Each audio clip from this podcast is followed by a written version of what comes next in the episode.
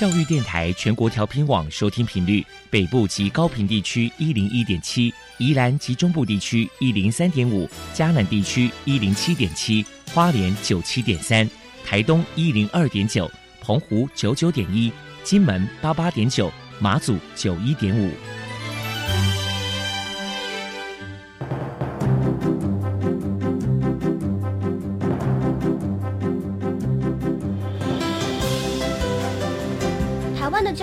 么做才能使孩子面对未来的社会呢？当我们期待学习者改变的同时，也期待教师的教学方法跟着改变，家长的观念也一起改变，一起携手协力同行。于林校长带您探索自发互动共好的十二年国教新课程，听见台湾教育的改变。欢迎收听国教协作向前行。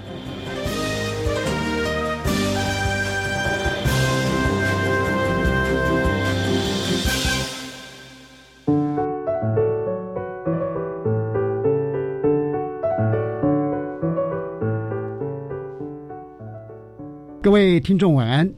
现在您所收听的是教育广播电台专为推动十二年国民教育新课纲所规划的系列节目《国教协作向前行》。这个节目在每个星期三晚上六点零五分播出。我是节目主持人于林。今天的主题很特别哈，我们要谈的是数位实验高中开启学习新风貌。呃，邀请到的。贵宾呢是台北市立第一女子高级中学陈志源校长，呃，陈校长也是这所新学校的筹备处主任，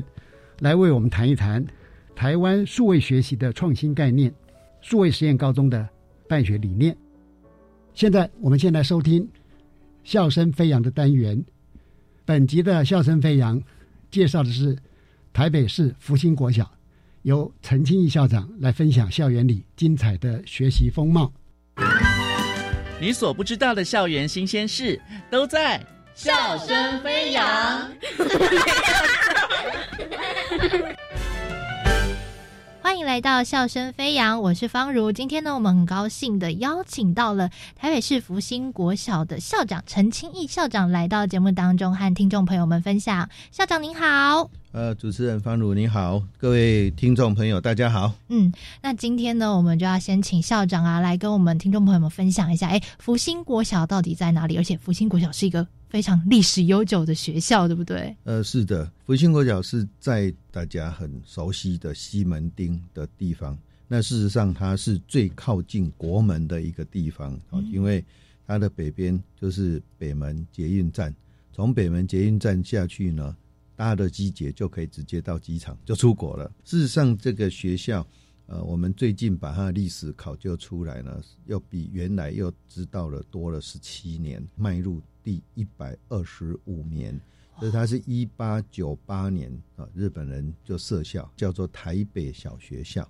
嗯，那台北小学后来又叫台北第一小学校，所以那个有北一女，那我们是台北第一小学校哦。哇，这个学校是很特别、很有趣的一个学校。那台湾光复之后就改名叫做福星，福星是为了纪念这个抗日的罗福星。事实上，那个罗福星他在抗日的时候没有动过刀，没有动过枪。他是用思想唤醒那个民俗的意识，这样。后来光复之后呢，这个学校就用罗福星哈，这个这个福星来命名。所以那个福星大家都喜欢我们去，叫做福星高照。啊，这个学校也是第一个公立学校有音乐班的学校。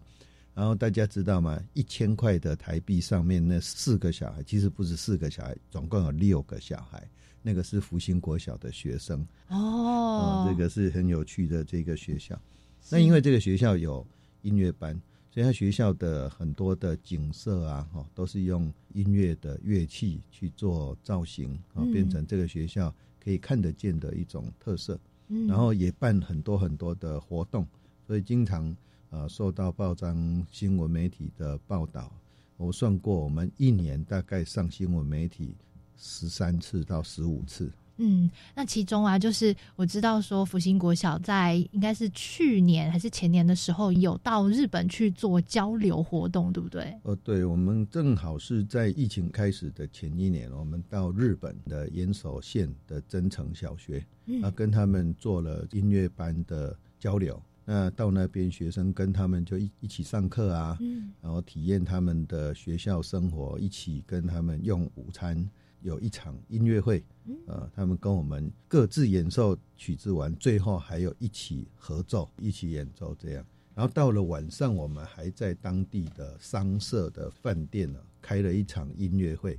哦，那天是他们的副市长、教育局的副局长，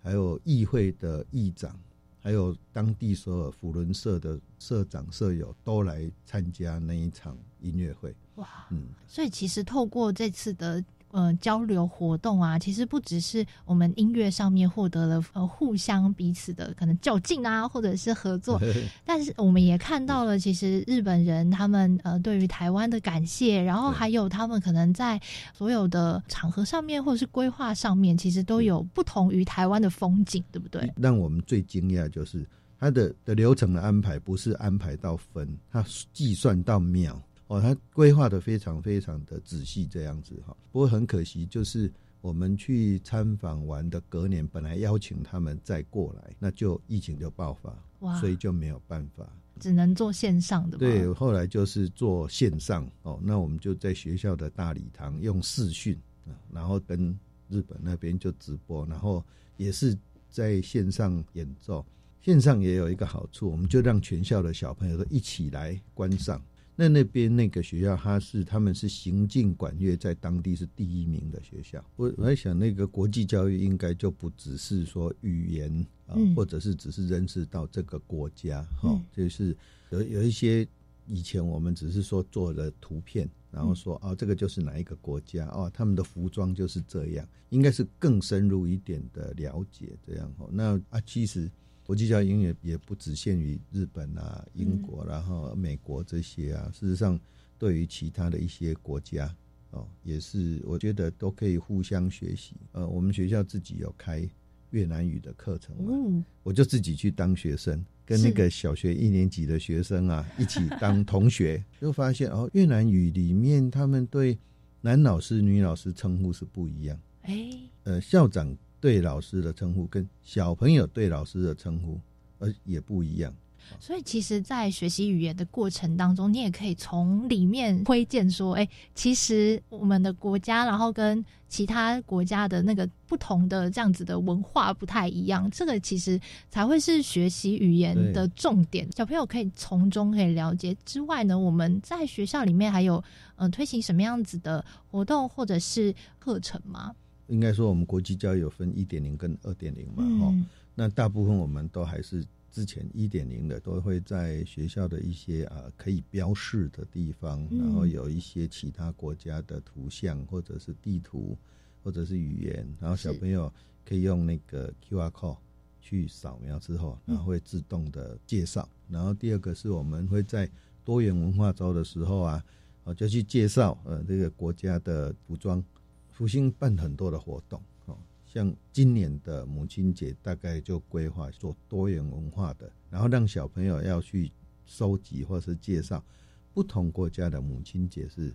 怎么做的，有很多比较不一样或者是有特色的这种活动，这样这样，像我们去年的那个母亲节活动啊，叫做“爱的韩熙配”啊。爱也很稀配，爱也很稀配啊！就是我们就跟北门邮局就在学校对面，嗯，我们就跟他们合作，嗯，我们是把邮箱搬进来学校，然后让学生写了这个信之后，嗯，啊，就去投递到油桶里面去，这样子，哦，那。那小朋友就觉得很开心呐，可以实际上哦去投油桶。我知道了，就是福星国小，其实老师们非常的用心，其实是透过了各种不同的活动，然后让小朋友们我有了这样子的经验之后，未来我可能在面对。国际，然后或者是面对其他人的时候，可以有这样子的底蕴，然后去跟其他人做交流。那最后呢，我们要请校长啊，再跟我们听众朋友们分享一下，就是未来您对于这个福星国小有什么样子的期许？还有就是对于国际教育这一块，您觉得怎么样做，可能才可以让小朋友们不再是局限于我只是语学习语言而已，而不是去学到那个最核心的部分呢？嗯，我我觉得是有一些是要带小朋友真实去生活体验，嗯，那让他们从生活里面去感受到其他国家的人他们是怎么样子哈，生活上有一些事情是跟我们不一样的啊。当然，如果真的没有疫情之后，是可以带出国参访。那出国参访就不要只是呃游览这个风景区，嗯，应该真的要进去到他们的生活里面。去体验到他们真正的生活的那一面，然后学习互相尊重啊，就像呃我自己曾经到那种印尼的餐厅，在台湾哦，在台湾哈，就印尼的餐厅，然后就看到他们餐厅，他们说我们不是只有不能吃猪肉，也不能喝酒，也不提供酒，你也不可以外带哦，都不可以。然后他们在借月的时候，我们就看到男生女生是。分开来的，嗯，那我们就不能去触犯这样子他们的一个规矩啊，就它中间就隔一个布幕这样。那另外是，我国际教育不只是语言，虽然福星国小今年八月开始就要转型变成双语课程的学校，是，那语言是一种，呃，那因为福星国小是音乐班第一个嘛，所以音乐音乐也有。西洋的音乐啊，西洋的乐器啊，中国的乐器啊，哦都不一样，所以透过乐器也是一种学习。我们这几年就有逐步的哈，把乐器的形状变成学校学生的游乐场所，建置在学校里面。所以我们呃一开始先有一个钢琴键的步道，呃去年做了一个小提琴跟音符的游戏场，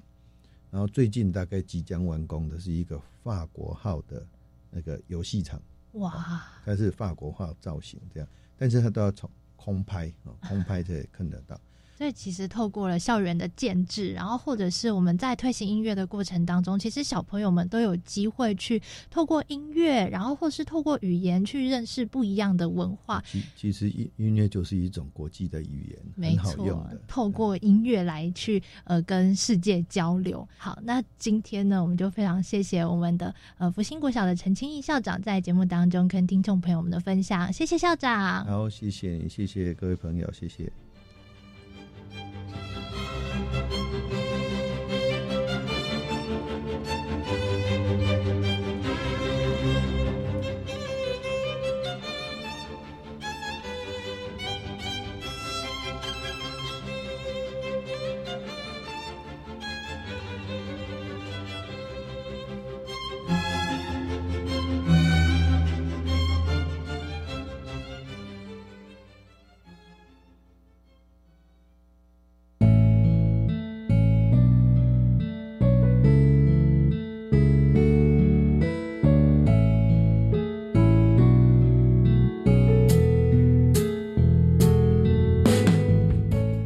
现在为各位介绍今天的来宾。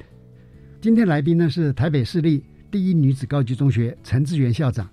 也兼任我们台北市数位实验高中筹备处的主任。陈志源校长您好，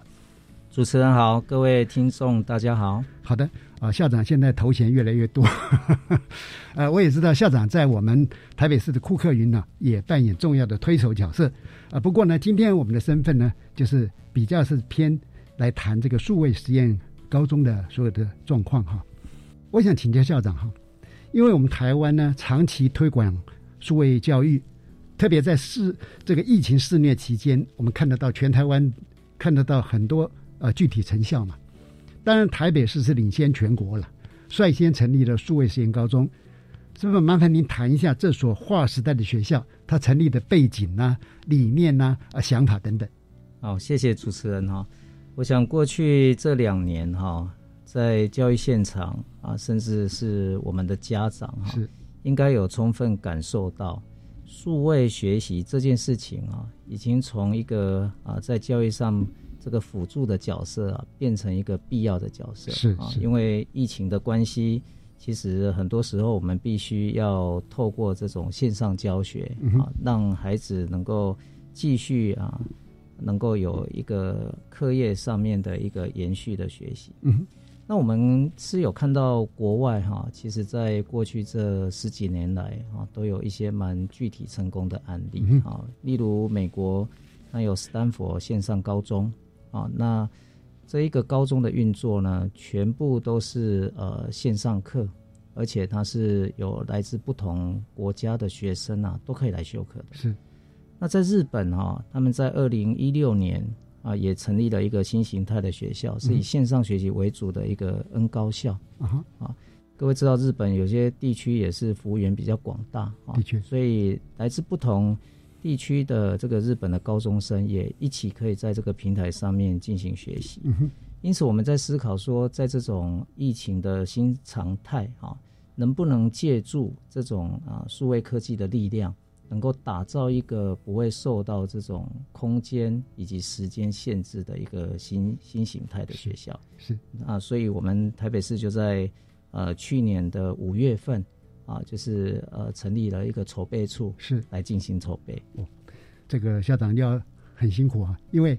呃，任何事情都是创业维艰呐，尤其像目前这一所学校哈，是台湾第一所嘛。是。那它的呃形态上面呢，一方面可以参照国外嘛，但是说不定呢，说不定我们也会发展出具有台湾特色的数位实验高中。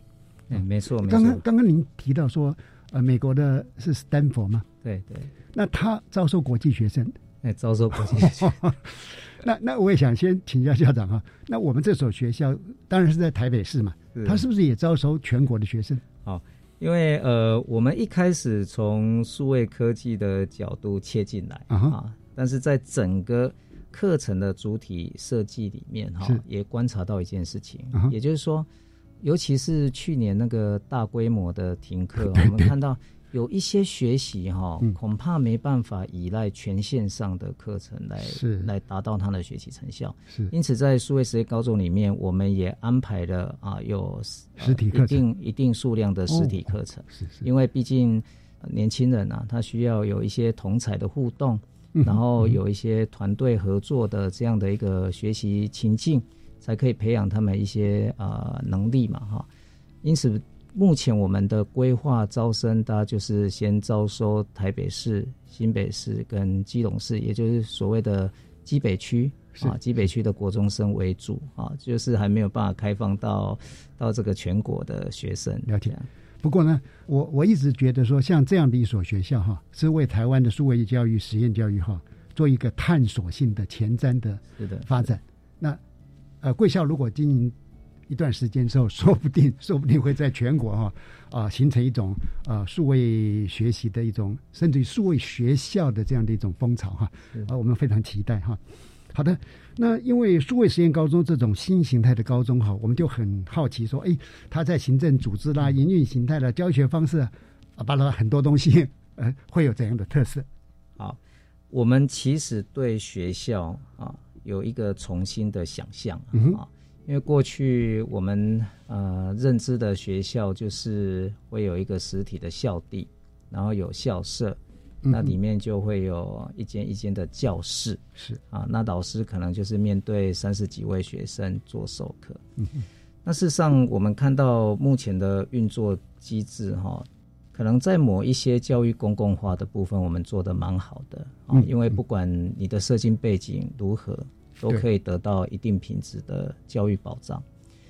不过，在处理比较个别化学生需求的时候，其实是呃蛮困难的，因为老师的对对老师的时间还有学生学习时间都会受到一些固定式的课表、固定式的作息所限制住了。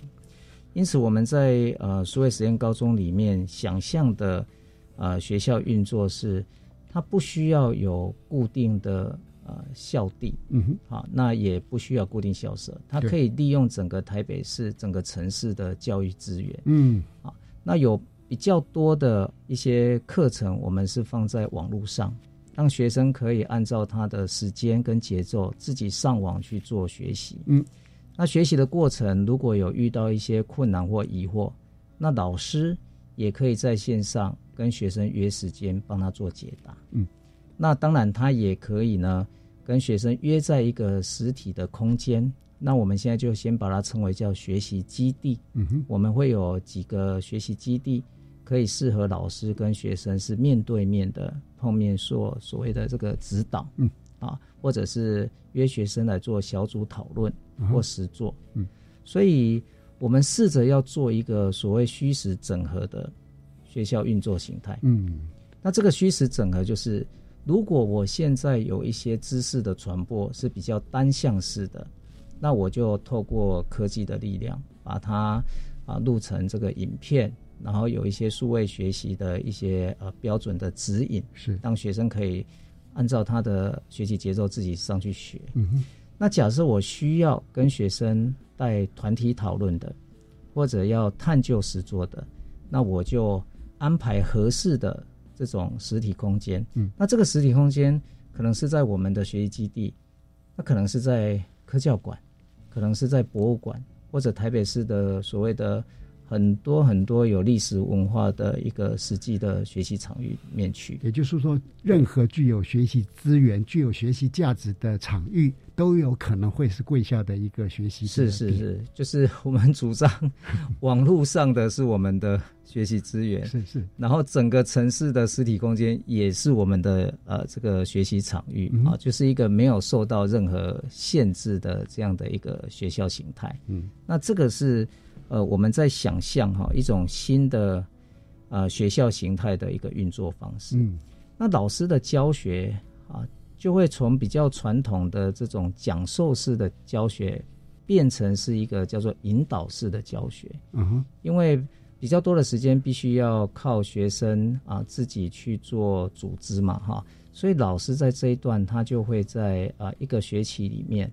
啊，会有系统，然后有方法的跟学生，然后约定一些啊所谓的同步指导这样的一个啊互动啊，然后教会学生怎么样进行对他自己而言是有系统的自主学习方法。嗯，那这一段也是在这个学校里面非常啊重要的一部分啊，因为我们这几年这样观察下来哈，在一零八课纲推动的过程中。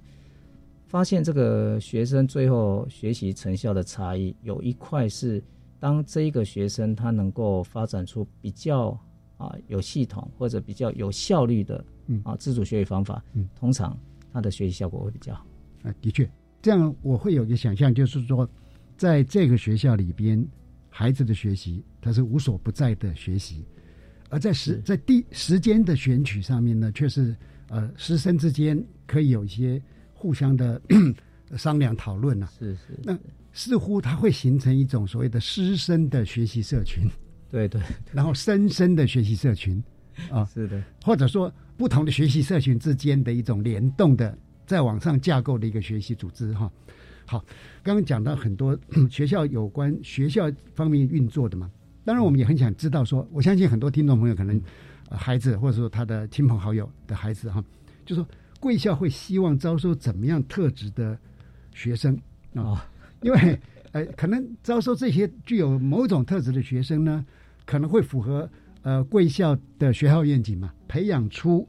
我们所期待的，不管是学校或者台湾所需要的人才，乃至于世界所需要的人才。好的，这个题目呢，我相信大家都很关心啊。呃，我们就请听众朋友呢，先收听一段音乐之后，再来继续请教。台北市一女中陈志远校长。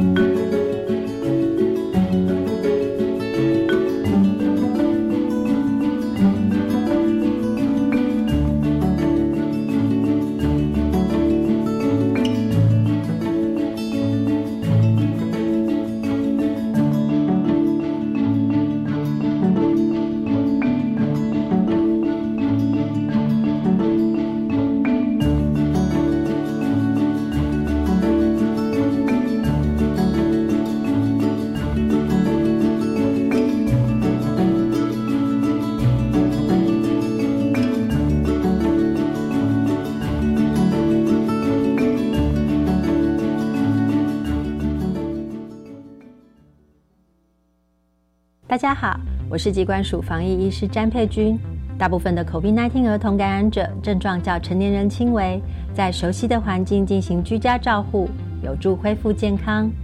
如果儿童活动力不佳、嗜睡，或者是出现喘或呼吸困难等警示症状，请立即联系一一九，紧急时可由家长接送前往医院。疫情非常时期，持续落实防疫，守护彼此健康。有政府，请安心。以上广告由行政院与机关署提供。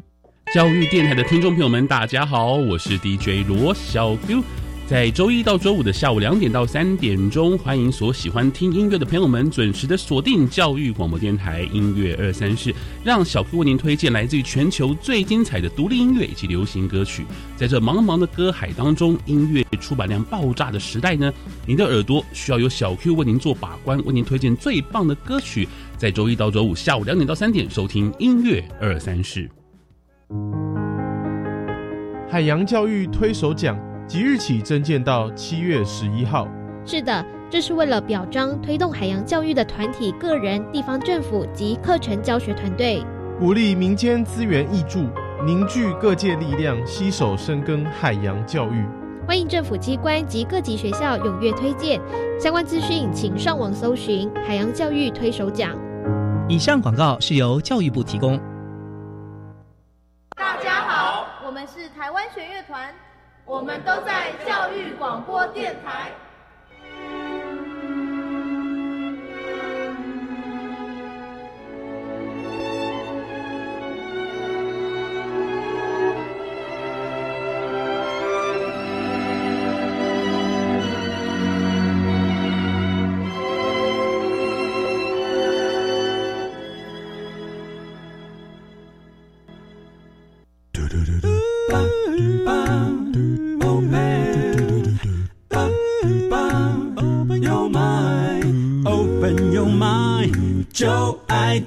电台。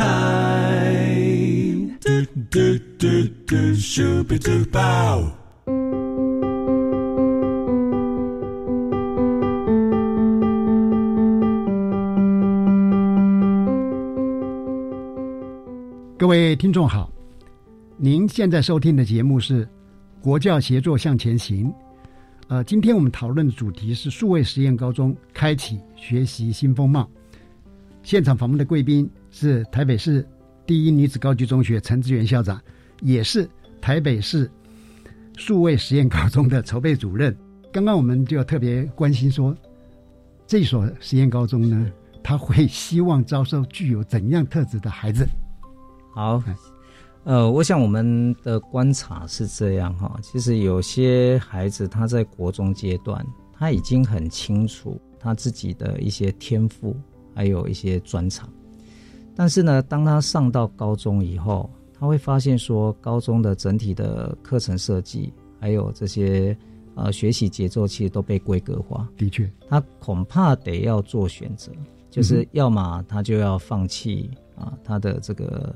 专长跟天赋的学习，嗯，不然呢，他可能就要选择在家自学了。嗯，那么。数位实验高中，呃，提供了另外一种可能，提供了另外一种可能，没有错。我们让一个学校的一个设计是非常有弹性的，所以这样子已经有很具体的啊，要展才啊，发展他天赋的这样的一个学生，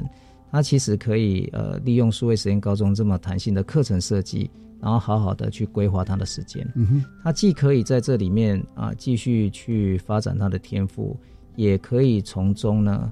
啊，能够学到对他有帮助的，不管是学科的知识，或者是文化社会相关的课程。嗯嗯。啊，那这个我们大家想象到的，呃，第一类这样的学生，可以在数位学习高中，哎，数位实验高中里面得到很好的照顾。是是。那另外还有啊一类的学生哈，就是说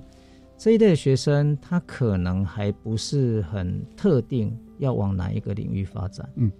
但是呢，他对某一些学科的学习属性，哈，大致上已经有有一些呃喜好出来了，啊，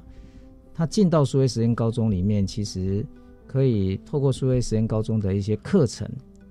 继续去探索，是。啊，因为我们有自我发展的课程，可以协助学生自我觉察，然后进行这个自我探索，包括一些啊职涯的一些啊试探啊规划等等啊。那这一类的学生也很适合进到数位式高中，因为数位式高中的课程呢，他可以很自由的去。去主张说他只想修国文、英文、社会，然后都不修数学，或者是他只修数学、物理、化学啊，不修社会课啊。这个在数位实验高中的课程的结构里面，他是可以做这样的一个选择，对，是非常非常就是呃落实啊所谓的选修，嗯啊，那从这样的制度里面呢，也很适合提供啊这一类的学生进到里面来做探索。是，那不过学生的特质哈，刚刚主持人问到特质，那特质我们是希望说，愿意来挑战这个实验教育的学生啊，基本上就是他对自己的高中生活是有一些啊所谓的啊想象，嗯，那有一些非常高的主动性，对。啊，因为呃听众会发现这一种高中恐怕不会是一种喂养式的教育。他必须去，学生要不能被动的等待了，哎，没办法，学生没办法被动的等待哈，他必须要很主动的去做一些选择，主动的去接触很多的学习机会，是，然后要能够自律啊，因为也不会有人叫他说，哎，你就是八点要起床啊，准备要出门啊，他要自己安排自己时间的，所以对自己的高中生活有想法，然后能够自律自主，嗯，然后对这个。啊，所谓的学习啊，他是很有主动性的。我认为需要有这样的特质，进到数学实验高中才可以如鱼得水。对，所以哈，呃，假设听众朋友，您的孩子或者您的亲朋好友的孩子，具有这种呃能够自主自律，然后具有开创性格，性向也。变得比较明确，他希望投入更多的时间、精力、智慧，哈，聚焦在他有兴趣的一些领域里面去做发展，哈。我想这是一个很棒的选择。好的，呃，因为这个学校，我们如果听它的名字，哈，就发现说，哦，数位实验高中嘛，一方面是有数位，一方面它又是实验嘛，哈，所以贵校一定在整个课程处理上面有可以有比较大的。刚讲学生有自由度，那这样其实学校也有自由度嘛？那我们会很关心贵校是如何处理一零八课纲的啊，布丁必修、校定必修、多元权都得到了很多课程，呃，是不是？呃，麻烦校长能够说明一下。是是，因为是学校形态实验教育啊，所以整个课程的结结构啊。可以不用受到一零八课纲的限制啊，所以我们现在采取的整体的课程架构是用啊五套的课程模组啊。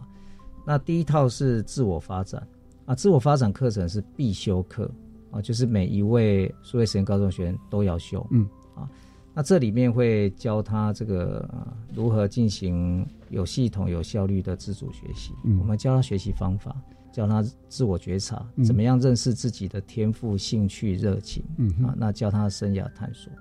那第二个课程模组是呃文化社会课程，嗯哼，因为呃虽然我们有很多运作跟呃设计是透过数位科技的一个帮助啊，或者是嫁接它的平台，可是我们非常强调哈，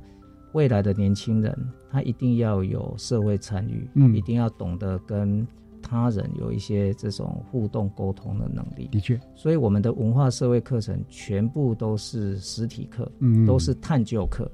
都是要啊团队合作，啊，所以可能也要让呃听众朋友了解哈，就是说年轻人他在整个人格发展的过程中。那种个人跟团体之间啊，这种能力的培养跟学习是非常重要啊。那包括我们在里面有设计思考啦，有社会创新啦，培养他问题解决的能力。哎，听校长这样说哈，可能可以化解部分呃的疑虑了。有人会担心说，哦，数位实验高中会不会是专门科技导向的？哦，不，其实贵校很重视哈。呃，社会人文方面的素养是的，而且所安排的课程呢，已经都完全考虑到了哈。是是是，来，请您继续。所以我们之前有办一个线上说明会，那也有家长询问啊，是不是苏位实验高中就是学生就是全天待在家里哦，都没有任何可以出门啊，跟其他的同学互动的机会。其实不是这样的设计的。对，您这样讲，我们就得到理清。不然的话，我想可能呃不是那么了解的社会大众听的时候，他会误以为会误以为对，不是这样的设计，而是说我们现在有很多学科知识的课程啊，因为人类的文明毕竟有一套知识的体系嘛。嗯那这些课程就是大家过去呃比较熟知的国文、英文、数学。物理、化学、生物啊啊，历史、地理、公民这些学科的课程，那这些课程呢，在我们数位实验高中里面，我通通称它为学科知识这样的课程模组。那这里面的学习啊，那我们就是全部都是选修课哦，要学生就是看他想要了解哪一个领域的知识结构，他自己去选。嗯。那这一边的学习模式会比较多，是用啊线上学习的方式来进行。嗯嗯啊，那也就是因为这样，他才可以呃能够自己组织他自己的课程地图，能够规划他自己的课表。对啊，所以这一段呢啊是我们的学科知识的课程模组，全部都是选修。嗯哼，那总是会遇到一个情境，就是学校你再怎么样的去设计你的课。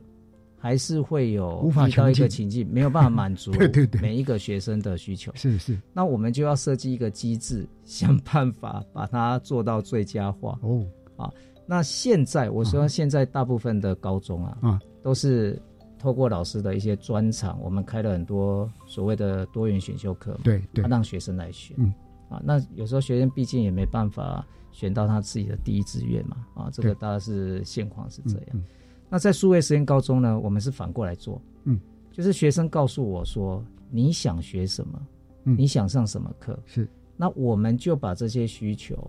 来看看校内的老师能不能开，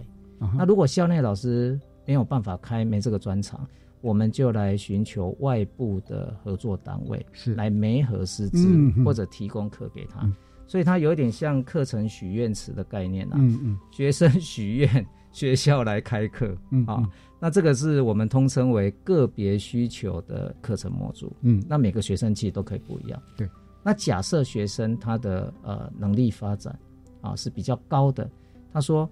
呃，我可以自己来设计我自己的课，我可以自己来提我的学习计划，啊，我也有能力找到学习资源，那我。一样用一学期的这样的一个长时间的累积，嗯，提供了个具体的学习历程跟学习成果给学校，那学校经过审查，觉得啊这个真的是很有意义而且有品质的学习成果，我们就可以认证给予他学分。OK，这也是我们一个很有弹性的一个设计。嗯，那最后呢，呃，我们期待数位实验高中毕业的学生，他要有。很好的自主学习的能力，嗯，那我们也希望他参与社会的发展，是，所以我们希望他有影响力。那我们也认为说，可以透过这个科技网络啊，跟全世界的不同的年轻人做一些跨文化的理解跟学习，所以我们希望他有移动力，嗯，好，所以他一定要完成一个毕业专题。那这一个毕业专题是一整年，他可以设定一个他认为对他自己。在高中三年最有意义感的主题，然后他很深刻的去完成它啊。那这个毕业专题是会被纳入毕业条件的，就是一定要及格啊，我们才会授予他毕业证书。对，所以呢，呃，一方面呃，品管的部分大家可以不用担心啊，是是，而是说提供了更大的可能性，让学生可以在这个学习环境里面去奔驰啊。很很明显的就是，真的就是每个孩子他的学习地图都不一样了。是的，但是他依然会有共通的一些课程模组嘛，也就是我们会关心到这个孩子他的人文关怀啦，啊，社会关怀这些能力的培养啊。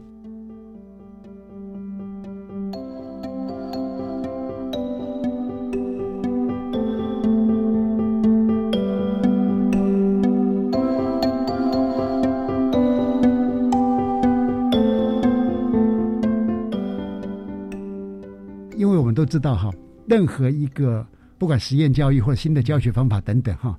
推出之后很重要就是师资，师资啊。所以呃，您在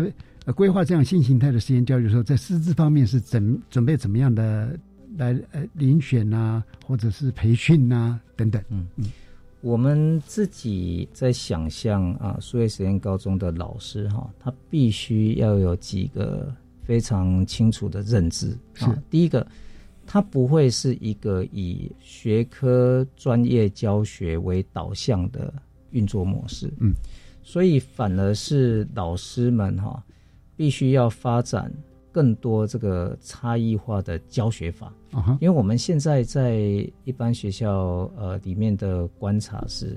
因为呃三十几个学生嘛，那每个学生对这个科目的学习能力都有所不同，嗯，所以老师们他被迫必须要找一个所谓的呃平均值这样的程度去教，嗯，那教完以后呢，再利用可能课后的时间呐去处理一些差异化的需求，嗯，但是在数位实验高中里面呢。我们的老师必须要一开始就发展出啊所谓差异化的教学法，因为我们要告诉我们老师，就是每个学生都不一样，嗯，学习能力也都不一样，是。那你必须给不同学生有适合他的教学方法。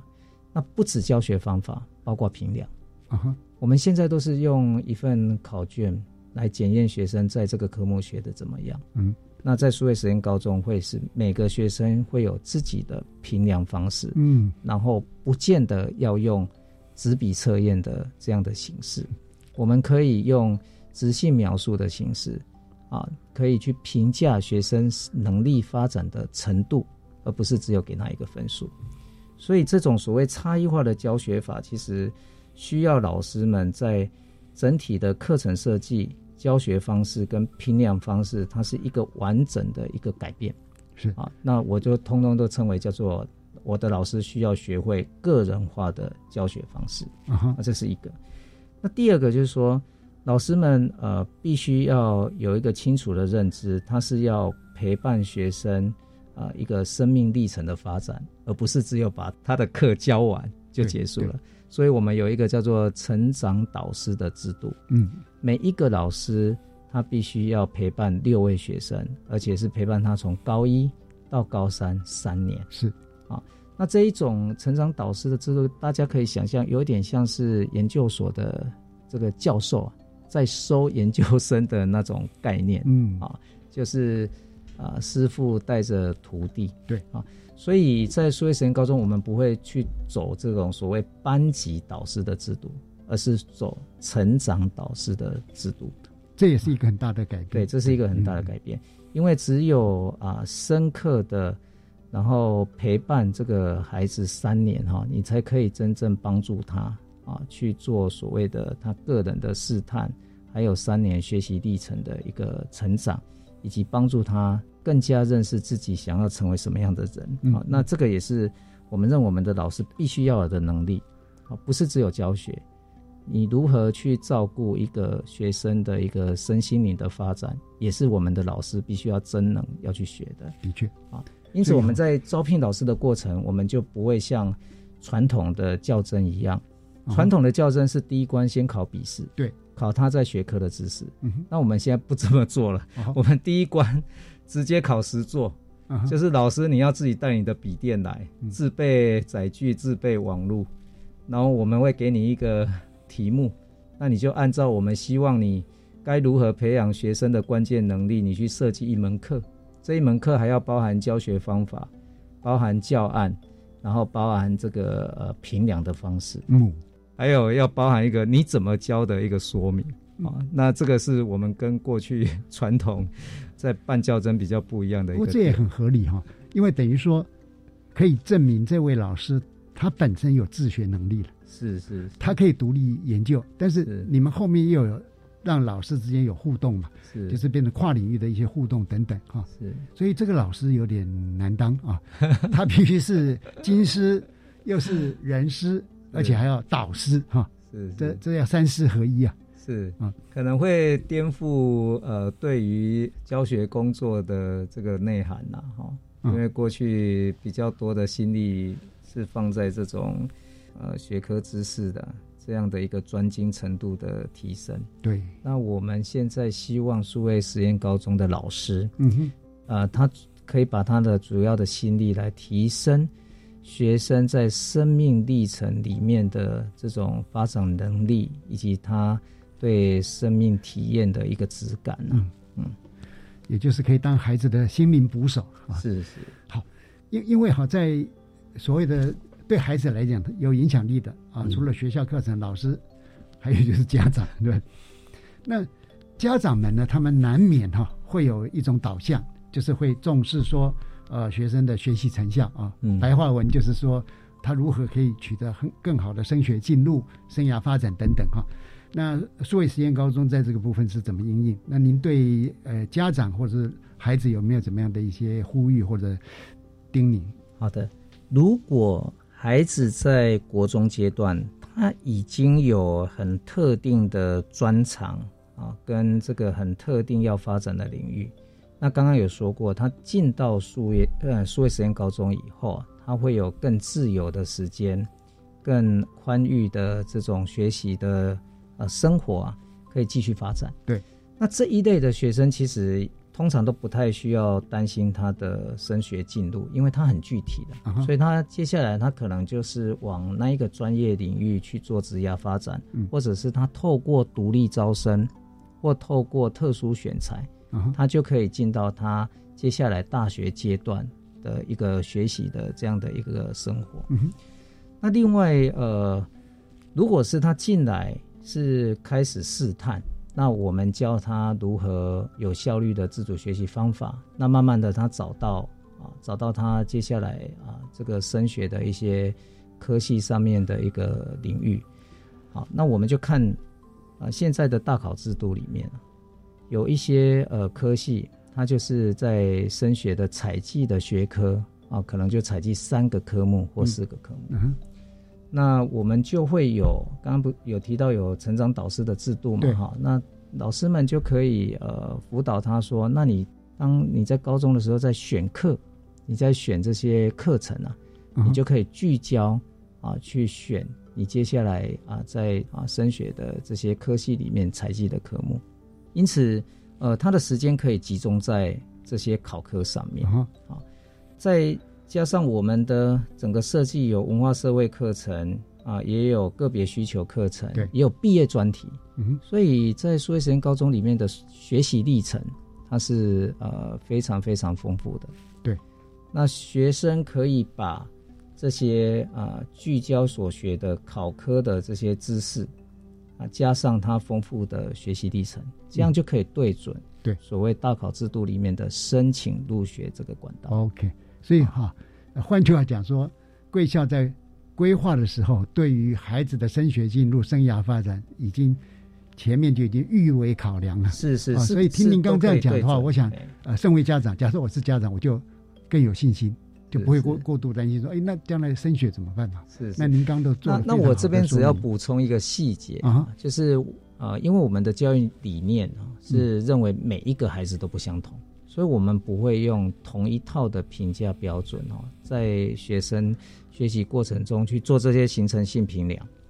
因此，学校不会参加大学的繁星推荐这个入学管道啊，因为繁星推荐它必须要有校内的一些排名哦，那就限制了学校的那种弹性。是是是，那也跟我们自己的教育理念是抵触的啦，所以我们就大家不会参加这个管道。OK，因为这就是说。我们在取舍之间呢，我们去要的是那个最大的自由度了哈，嗯，非常好。那当然，因为对一所新学校来讲哈，我也想请教校长，就是说，您打算如何让各界去了解啦，或者有什么样的一个说明啦，一些活动啦等等。好，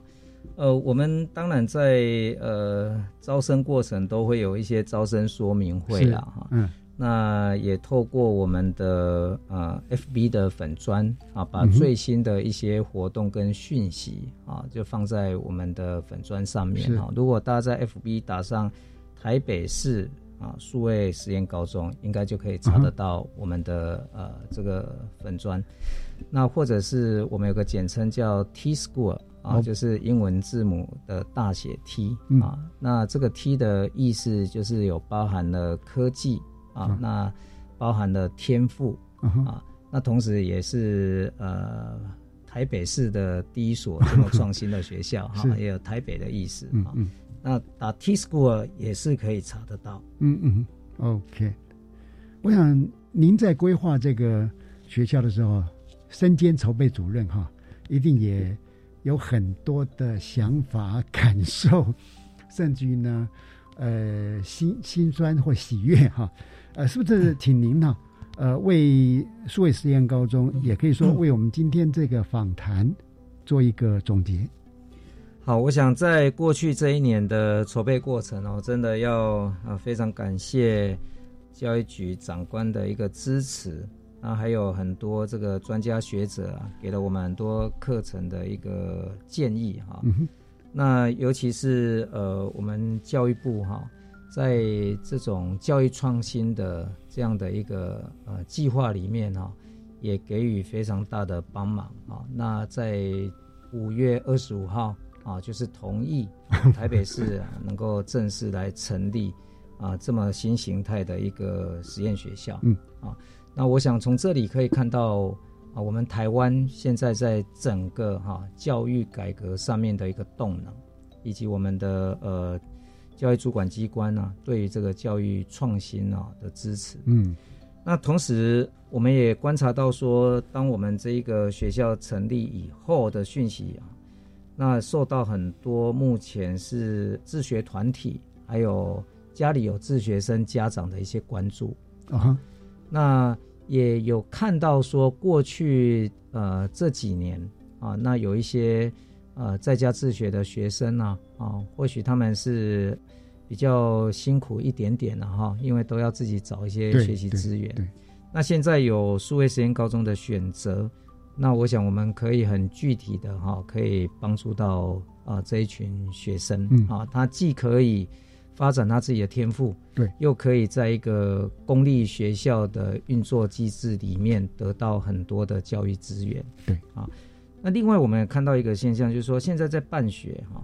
恐怕都没有办法像过去说啊自己一个学校靠自己的能力还有自己的资源在运作，嗯，因为。呃，有很多的一些学生的学习需求，我们单靠自己的学校的组织是真的是没办法满足。的确，所以需要跟很多外部的单位做合作。嗯哼，那这些外部单位其实，呃，有蛮多，他本来就在做教育创新的事。嗯，啊，那只是过去啊，我们公立学校跟这些。外部单位的接触比较少一点，的确。那这一次在筹备过程啊，也看到好多台湾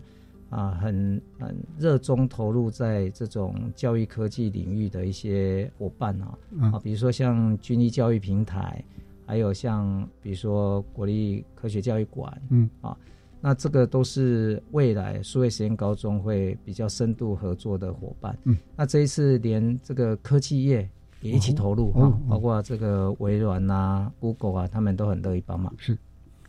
好的，呃，因为这个学校，我相信呢，陈校长这边还有很丰富的一些资讯，或者有很多心里的话想告诉我们社会大众哈。呃，时间的关系呢，我们今天先聊到这哈，以后有机会再呃，请陈校长接受我们的访问。今天非常谢谢校长啊，到电台来跟听众朋友们分享。陈菊元校长，晚安。啊，晚安。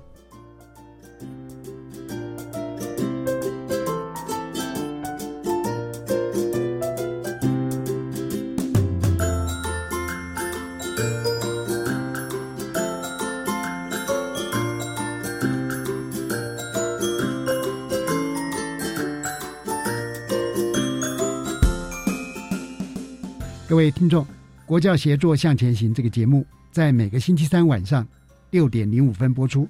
下星期三将由本节目另一位主持人谢若兰老师为您服务。下一集为您介绍的是培育全球公民，国小教育不缺席。欢迎您再次准时收听，再会。